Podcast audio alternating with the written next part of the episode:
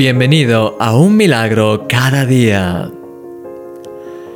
Cuando hablamos sobre la tierra prometida, estoy seguro de que siempre te viene a la mente Moisés, así como el pueblo de Israel vagando en el desierto por 40 años.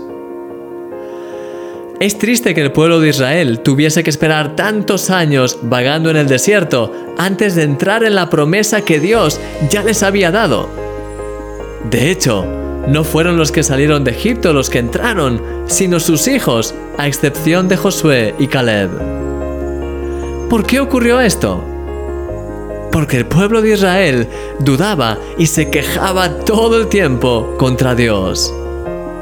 La mayoría de los espías enviados a reconocer la tierra se fijaron en lo grandes que eran los habitantes de las tierras que eran llamados a conquistar y desanimaron al resto del pueblo.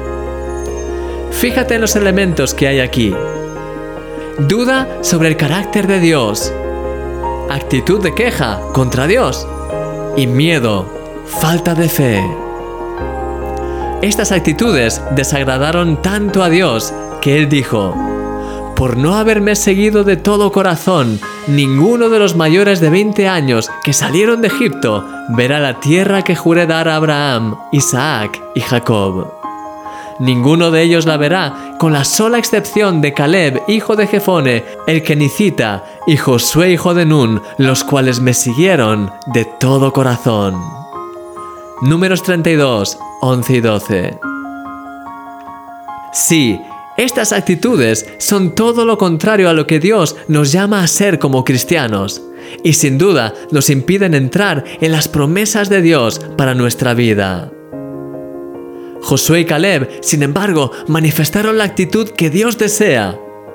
Es por eso que este pasaje dice que siguieron de todo corazón a Dios. Querido amigo, sigue de todo corazón a Dios. Cuando lo hagas, Él te guiará y te mostrará los pasos que tienes que dar para alcanzar todas las promesas que Él tiene ya preparadas para ti.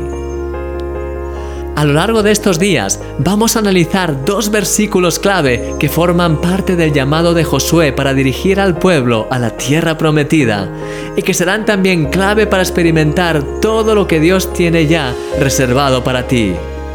¿Estás listo? Dios quiere derramar sus bendiciones sobre tu vida, porque eres un milagro. Y yo soy tu amigo, Christian Misch.